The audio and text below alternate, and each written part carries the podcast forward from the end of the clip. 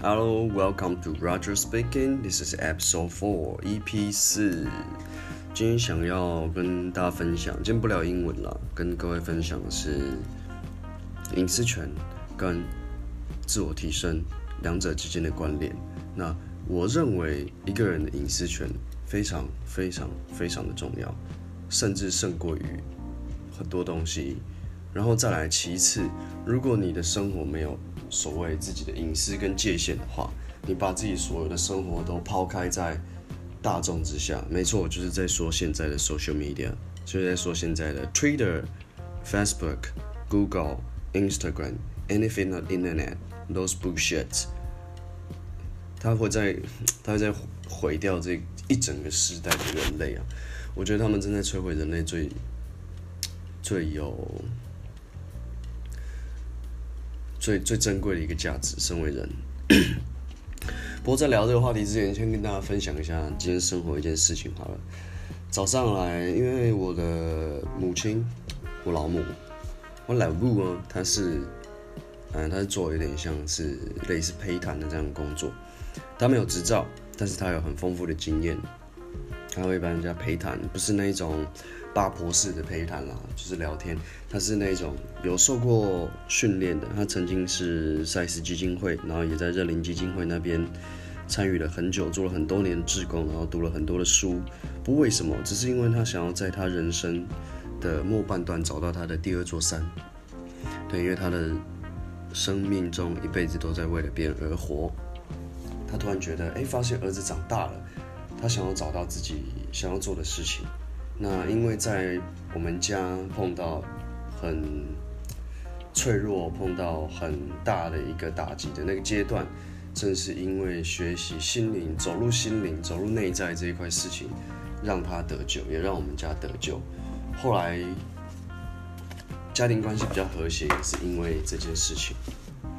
那早上就听到不小心偷听他在跟他的个案陪谈，在聊天。对，听得懂我就知道陪谈什么意思，听不懂的就说当他在聊天吧。然后他就说了一句话，好像是那个个案是在跟他聊他的小孩，他就说某某某，对我就把那个个案当做就 A 小姐好了，就跟 A 小姐说好了。他说你为什么会这么在意你的儿子呢？他说因为我还不希望他做错事。他说：“你儿子今年三十岁，对不对？”他说：“对。”他三十岁，他你想想看，你三十岁的时候有你现在这么多的生命经验跟这样的想法吗？然后 A 小姐说：“没有。”他说：“那你怎么能期待他三十岁就要能懂你现在所有的想法呢？你今年已经六十了，你要把你六十的智慧跟六十年的经历全部都灌输给他，他有办法收吗？他收得了吗？”收得了吗？这句话就有点像是在讲形容，你是一一个，你是一个装水杯子，或是一罐瓶子好了。你今天只有这个容量，你就是只能装五百 CC。今天他就算要倒给你一千 CC 的红酒，好，我再讲更贵的好了，可能一一罐要五万块的红酒，你装得下吗？你装不下，你可能只装得下三分之一。就是这个道理。那他这段话 touch 我很深的是因为为什么？我觉得非常感动。第一个，很这句话好有同理心，然后这句话充满着爱。我那一瞬间是听到就觉得说：天哪！如果你可以这样子对我说就好了。我其实很希望我老母、我妈可以这样子温柔的跟我说话。因为我是一个对自己很严格的人，完美主义，我不能要求，我不能接受自己做错事情。我的内在有一个很很深的恐惧，就是我害怕自己做不好，所以我一直努力的想要做好。这为什这也是为什么很多人就会他会走火入魔的原因就是这样，因为他不能接受自己不完美的那一面，而且他没有觉察到自己有这个问题。后来就是他结束之后，我就跟我妈讲说：“哎，我觉得你刚刚陪谈真的讲的很好哎，因为我们家从小就是都各做各的事，然后亲人之间不太会交流的。所以我妈听到我这样夸奖她，她很开心，她还说真的哦，谢谢你。然后我就说，我真希望你也可以 对我这么有温柔，这么有同理心，我应该会很开心。然后我妈就我妈就笑的时候，她就说哦，因为你是我儿子啊，因为我没有丑这样。所以有时候老人家说，嗯，为什么会来当家人，就是因为上辈子有仇。有时候真的不是没有原因的。对对个案的时候都这么有同理心，这么包容，这么的专业的去引导，去陪伴那个个案去找到他自己内心的问题。但对自己的家人的时候，就是叫骂，就是没有耐心，就是批评。我们都把最好的那一面留给别人，然后把最最有时候出发点可能是好的，但呈现出来是最伤人的那一面留给我们身边最亲近的人。OK，回到这个主题啊，为什么我想要讲隐私权跟自我提升的关系？为什么隐私权重要？为什么我们应该要重视隐私权？为什么我们我不认同，而且我也很反对把所有的事情都摊在阳光下？关于一个人的所有的事情，好，想想看哦。如果你今天把你所有的事情跟生活都太阳光下，会是什么样子呢？你想一下，身边有没有那种他无时无刻都要在 Instagram 打或者是 Facebook 打卡，去哪里要让人知道，然后，嗯，他做什么要让人家知道，他喜欢什么，他生活的一切东西都要让人家知道，everything，而且不是只是想跟他分享的人而已，是跟所有人都这样子。有没有这种人？他是关注成瘾。关注毒药，特别是一些小朋友，然后他可能自我认同感很低，他很想要获取别人的关注、别人的认同，无时无刻的。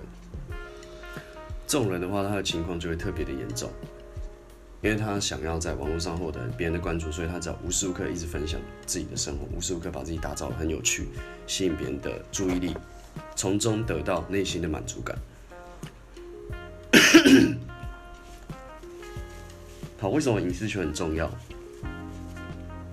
想跟大家分享是有一个道理，其实大家应该从头到尾都听过：失败是成功之母，对吧？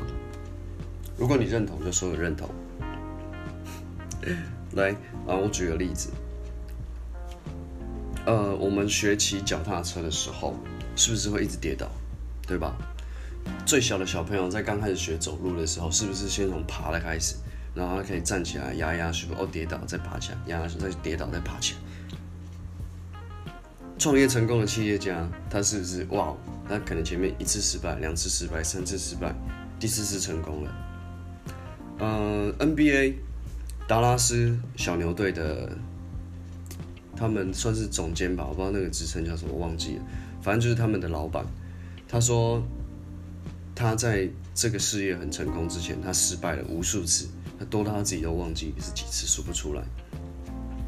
然后他说了一句话，他只说了一句话，他说：“你这辈子只要成功一次就够了，你不需要太过于在意失败，而且要重点是你在那个中间学到什么。” OK，举了那么多例子，你们应该了解了吧？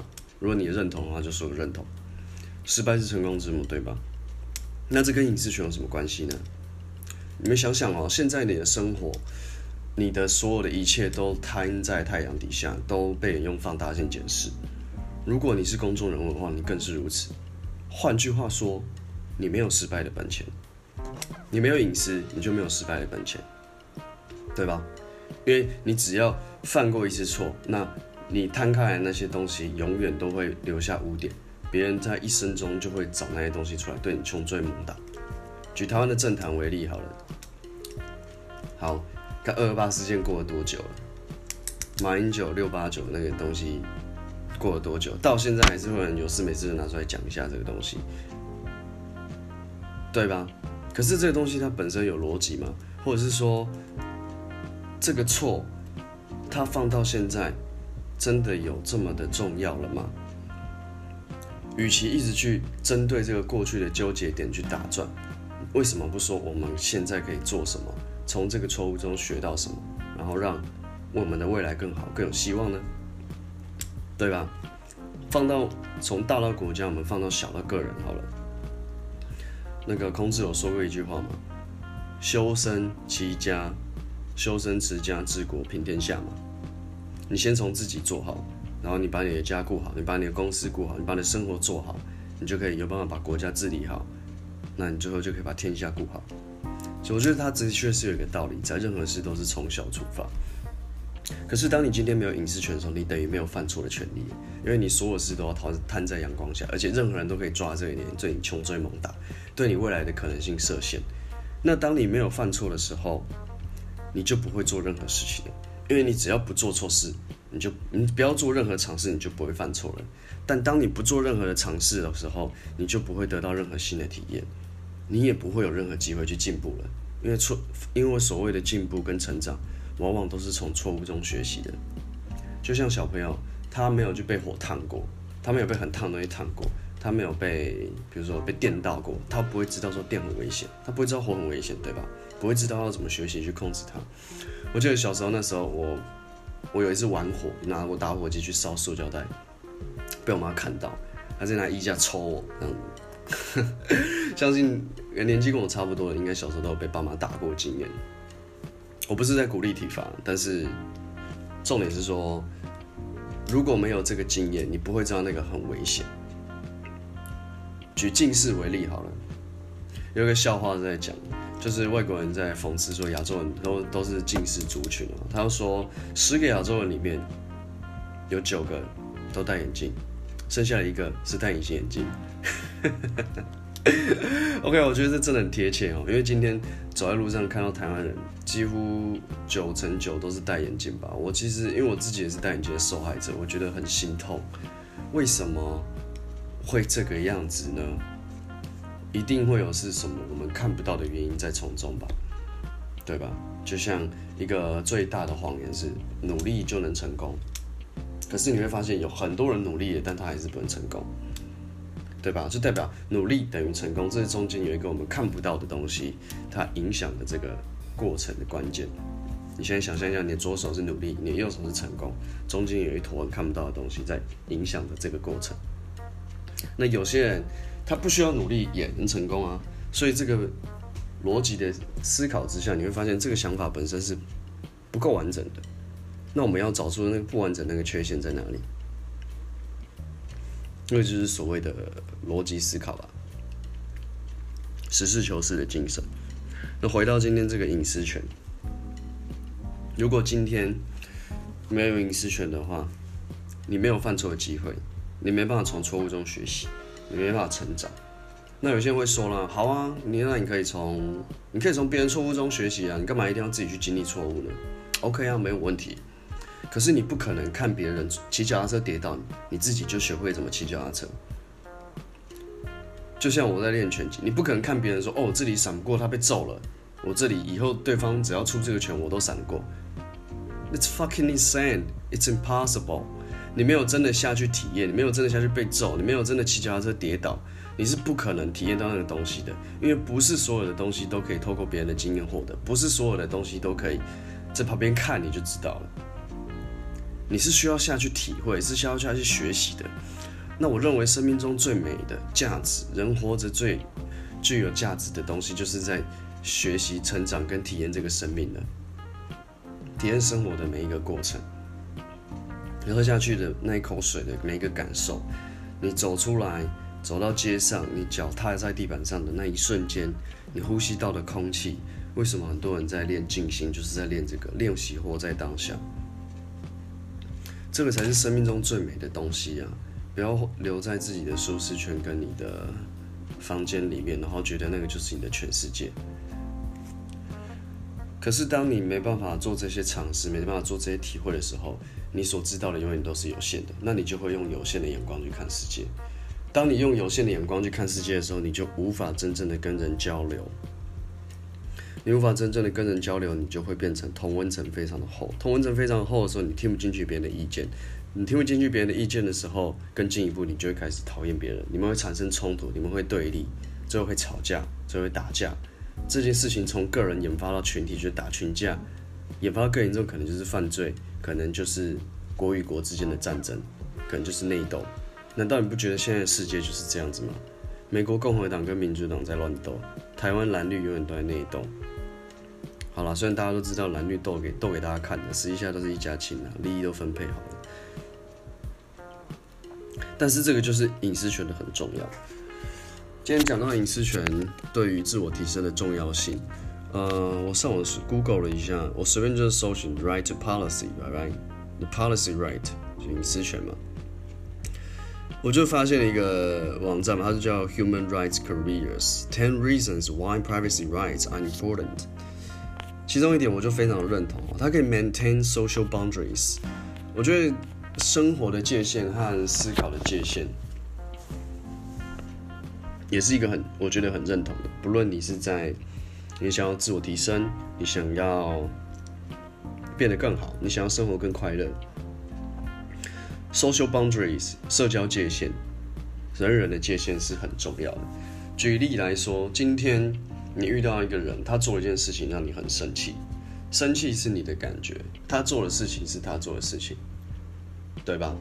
今天外送员对你很没有礼貌，你节约，你可能是一个在餐厅，你可能在做服务业工作，然后今天外送一直催你餐，可是你餐已经满超多，满到过不来，然后菜的外送还说你到底要我等多久啊？真的很慢呢，烂呢，做不了就不要接啦。OK，这个是他。在对你宣泄情绪，可是你可以选择要不要被他影响，对吧？这个就是所谓的界限的课题。当你今天可以不受他影响的时候，就是你很清楚，他在不爽是他的事，我要做餐是我的事，我跟他吵架也无法让餐变得更快。如果你真的不喜欢，那你可以不要接啊，你可以不要送啊，对吧？这就是设定界限的好处，它可以让你不要把别人的问题拿来当成自己的问题。也不要因为别人犯的错，或是别人做的事情，影响到自己的一整天。这就是所谓的情绪界限。那隐私权可以帮助我们设定情绪界限。如果你今天你所有的事情都放在网络上，你没有任何的界限的时候，那你会给自己造成无止境的焦虑感，因为你必须想要事事都维持完美。我承认，当呃前一阵子我试着在我的网络上分享一些很多我自己的想法，我想要把我的生活摊开来。因为我在试着做一些自媒体的东西嘛，那我发现那一阵子我创造力之低下，我想要写很多东西，想要讲很多东西，都越讲品质越来越弱，我甚至不好意思把它丢出来。虽然我是在做一个实验而已，当我越关注在我这个小小手机里面的世界的时候，我的创造力就越来越弱，我没办法好好的思考，我只能想现前，我我马上就分心了，马上就去滑 YouTube，马上就去看新闻，马上就去看别人 IG。太可怕了，这就是没有界限。那如果你有一个，你如果很重视隐私权，隐私权可以给你的，这个就是界限，不论是在社交上还是在心灵上的界限。然后再就是我一开始提到的，chances to get wrong，你你可以有做错事的机会。再第三个，我觉得也很重要，就是言论自由。好，这个词已经被大家用烂了，对不对？好，你们觉得台湾是有言论自由的国家吗？给给各位留在听的人三秒钟的时间思考。你觉得台湾是有言论自由的国家吗？我觉得台湾的言论自由正在消失中。其实任何国家都是。然后因为网络这个放大剂，它加速这个情况的恶化。怎么说？有一嗯。有一句话说的很好，他说：“当你没办法自由的说，你就没有办法自由的想；当你没有办法自由的思考的时候，你就不是一个真正自由的人。”这句话说的非常有道理啊！所有多少的，如果人类世界的成就之所以我们跟动物会有所不同，就是因为我们有想象力跟创造力。如果当你今天的思想都是被控制的时候，那你怎么可能会有创造力？你的生活怎么可能会有希望？怎么会有价值呢？你怎么会觉得活着有意义呢？你就很想死吧？那以前活在恐惧、活在白色恐怖、活在呃独裁国家的情况就是这个样子。但如果你了解这个想法的话，你就会觉得对现在的生活跟现在的公共议题、现在的政治充满着危机感，因为现在开始各种。不停的去抑制所谓的言论自由，这一点就是啊，你今天你表达你自己的想法的时候，就有一群人赞你说你这样子政治不正确，你就是怎么样怎么样，开始急着帮你贴标签。比如说男女议题就开始贴标签，干你就是女权自助餐啊，干你就是杀猪啦，干就是臭大男人。开始越来越少的理解，开始越来越多的冲突，越来越多的自我意识极度的强烈，认为我的才是绝对正确，你的就是错。没有人开始想要愿意互相了解、尊重跟包容彼此的不同。这个就是第一个，我们言论自由就在消失。你信不信？今天有一个人敢去在他的社群网站、他的 social media 直接讲出一个很不政治不正确的言论？举例来说，他如果今天讲说，干男女就是不平等啊，男生就是要出去赚钱打仗，女生就是要在家顾家了。你信不信他的网站马上就会被灌爆，马上就会被拷贝死？他搞不好还会被抓出来的那种搜索，然后大家对他指指点点，从此以后他再也不敢讲任何话。如果今天你是生活在这样的环境下的话，你还觉得你有言论自由吗？或者是说，今天你只要一讲反政府的言论，政府就会是就会开始有一堆网军攻击，就说干你这个就是你都不知道那些人做事多辛苦啊，你是不是共匪啊？你只要一讲你不认同政府的什么什么点，他就会把你抹黑，说你是阿光派来的网军网军，对不对？你是不是零一四五零？哇，这个其实我没有什么政治立场，但我很讨厌厌恶这样子行为。就是帮人家贴标签的行为，你整天在帮人贴标签，第一个就是代表你这个人完全没有办法深度跟理性的思考，然后再第二个，你就是想要抹黑别人而已。你这种行为只会恶化、加深这个世界、加深这个社会的对立，没有办法帮助到任何人。这个就是为什么隐私权非常重要的原因。因为他给了我们的界限，他给了我们自由，可以自由的说。今天就算这个人他说的是很不好的东西，他也应该有他的自由可以去这样子说。我觉得应该要站在更大的角度去看这件事情。Privacy help privacy rights help build trust。这里还有一个就是第三个点，第四个点，隐私权其实可以帮助人们建立信任。当你如果今天没有任何隐私权的时候，你的医生可以拿你个人曾经看过病的资料去跟人家哦讲说，哎，你有怎么样怎么样？假设今天是一个女生好了，她去可能因为意外得了性病，甚至可能都不是她的错哦，她今天意外得了性病，可能她得了菜花。就医生看了她以后，他就跟他身边的朋友讲说：“哎，那个谁谁谁得菜花。”然后还在 social media 上面分享说：“干，我今天看一个女生，她超正的，就她这样有菜花，不知道她一定有多乱。”然后就开始一堆人啪啪啪啪讨论，就弄到最后，全部人都知道，甚至那个女生的朋友都知道，她的家人都知道。你觉得她的生活会变成什么样的改变？你觉得她有办法自由安心的活在这个社会里面吗？不可能，不可能。但是这个东西却是在我们台湾从来不会有人提的，从来不会有人尊重，去尊重别人的东西的。今天就算是他犯错了，你也应该要尊重他某种程度上的隐私权。当然这是有程度，我不是说无限上纲。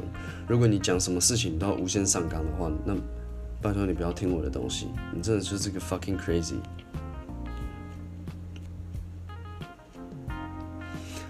如果没有隐私权，我们之间就不会建立信任。如果没有信任的话，你有办法好好的活在这个世界上？你可以想象，你活在一个所有人都整天，你整天都在怀疑所有人，你是不是要害我？你是不是要攻击我？你是不是要伤害我？这个水干净的吗？我可以喝吗？我开这个电灯会不会爆炸？我的车子轮胎会不会被人家戳动？哇，这种生活你活得下去吗？不可能。没有隐私权的生活就不会有信任，不会有信任，你没办法安心的生活。这也是为什么我非常反对大数据的监控，还有现在的大公司无条件的去监控你。我自己也是不用任何的行动支付的东西，他给我优惠我都不想用，我就是只想用现金，因为我不想被监控。尽管今天要在这个地方用这些东西，我知道我现在录的东西，我讲的东西，我在网络上记录早就已经无法避免会被人家监控，但我还是想要做这最后我能做的这些抵抗。然后，并且透过去宣扬，去透过跟大家分享这些想法，希望这件事情可以被重视。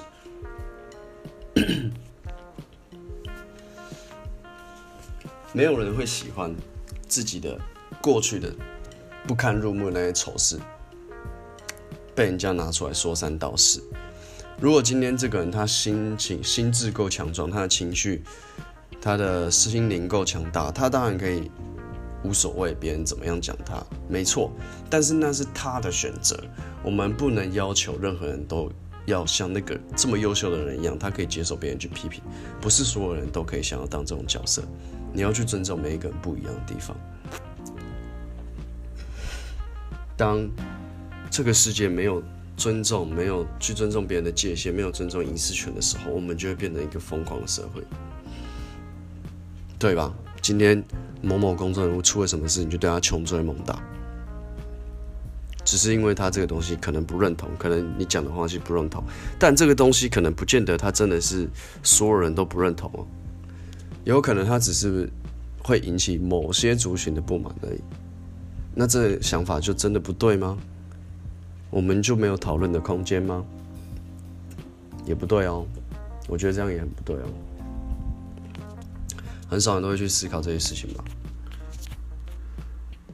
好，其实今天就想讲到这边，希望大家听完这个东西的时候，可以回去反思隐私权重不重要？为什么要重视人的隐私？为什么大家都在讲隐私权？为什么欧美社会很重视隐私权？为什么欧盟会立法限制那些 Google、Amazon 这些大公司？他们限制这些国家去收集人民跟他客户的资料的时候，必须要有所范围限制，而且要经过合法的理由。他们特地立了这个法去控制它，去缩限。为什么？想想看哦，希望大家可以动动自己的脑袋，想想为什么。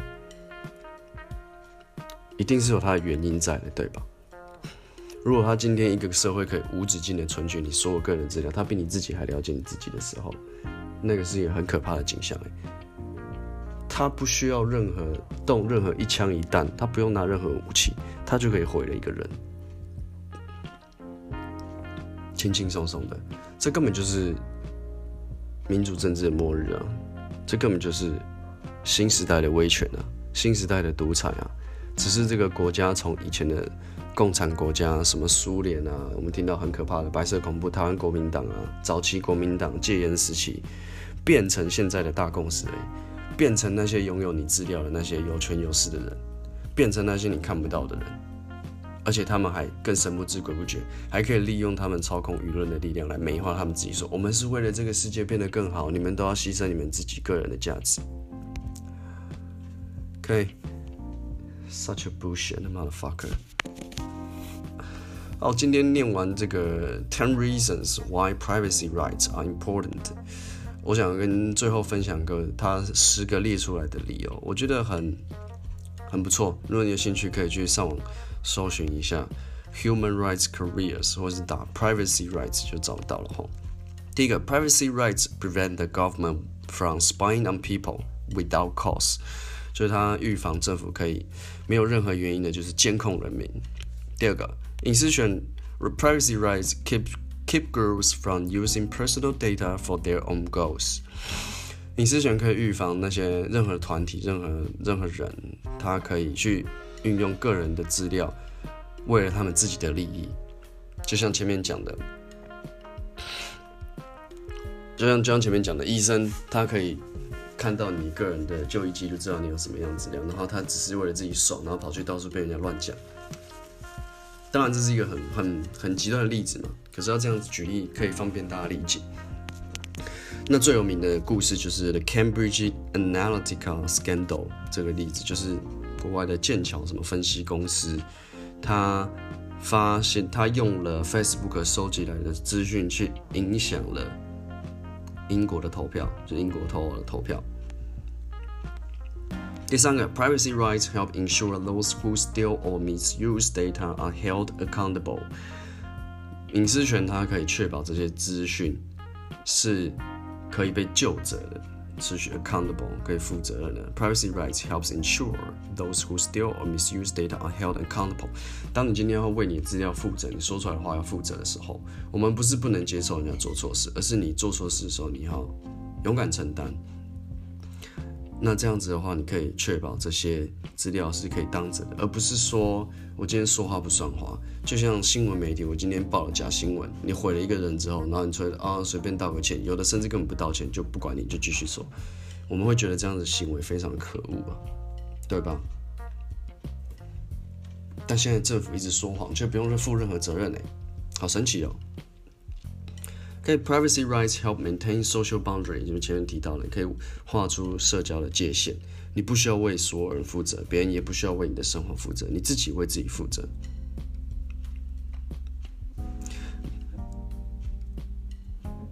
Privacy rights help build trust。前面也提到了，就是说帮助你建立信任。In all relationships, trust is essential. When it comes to the personal data given to a doctor or a bank, people need to feel confident that the information is safe. 再来，privacy rights ensure we have control over our data。它必须要，它保护我们，它确保我们可以对自己的资料有使用权。你会希望自己的身份证照每个人都知道吗？出生年月都知道吗？生辰八字都知道吗？你会在这样子的感觉觉得很安全吗？ 我想大家可以想想看哦，如果今天隔壁老王都可以知道说，哎，我知道你的身份证知道哎，然后我上次去办了一个什么健身房会员，我就用你的资料写的，爽啦，很夸张吧？这这是很夸张的例子，但我这样子举例。最后一个，privacy rights protect freedom of speech and thought，只要一句话就可以总结这一点。你今天没办法自由的说，你就没有办法自由的想。八个，privacy rights let you engage freely in politics。所谓的政治，它其实就是众人之事。所谓的政治，它一开始建立的目的是其中一项很关键的是，希望帮助人们可以解决人活在一起的问题，帮助解决人类共同的问题。当你今天没有办法自由的去参与所谓的政治的事物的时候，你就不是一个自由的人。自由不是喊喊口号而已，是要付出责任的，是要付出代价的。干，自由不是从天上跳下来的，钱也不是从天上掉下来的。你要去争取，you gotta fight for that. Privacy rights，好，第九个，privacy rights protect reputations。你今天因为有隐私权、有界限的关系，你不需要所有的事情都摊在阳光下，你才有机会犯错，你才有机会成长。if we we all post something online that we re, they that we regret or done something foolish, it can come it come back to haunt us and ruin our reputations.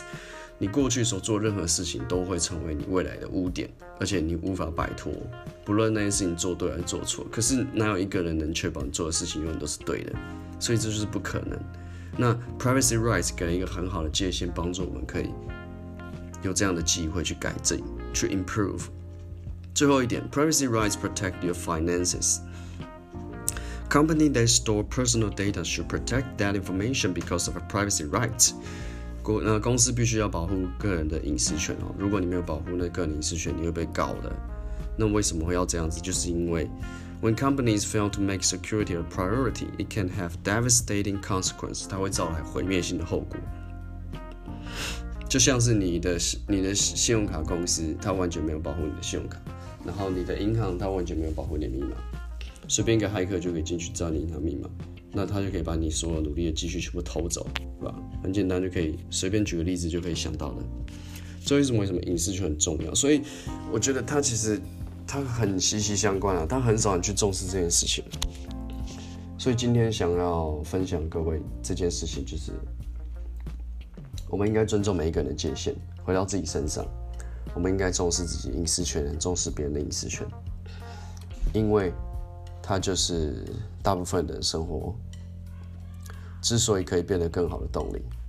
OK，今天就分享到这边，Catch you in the next time，Bye。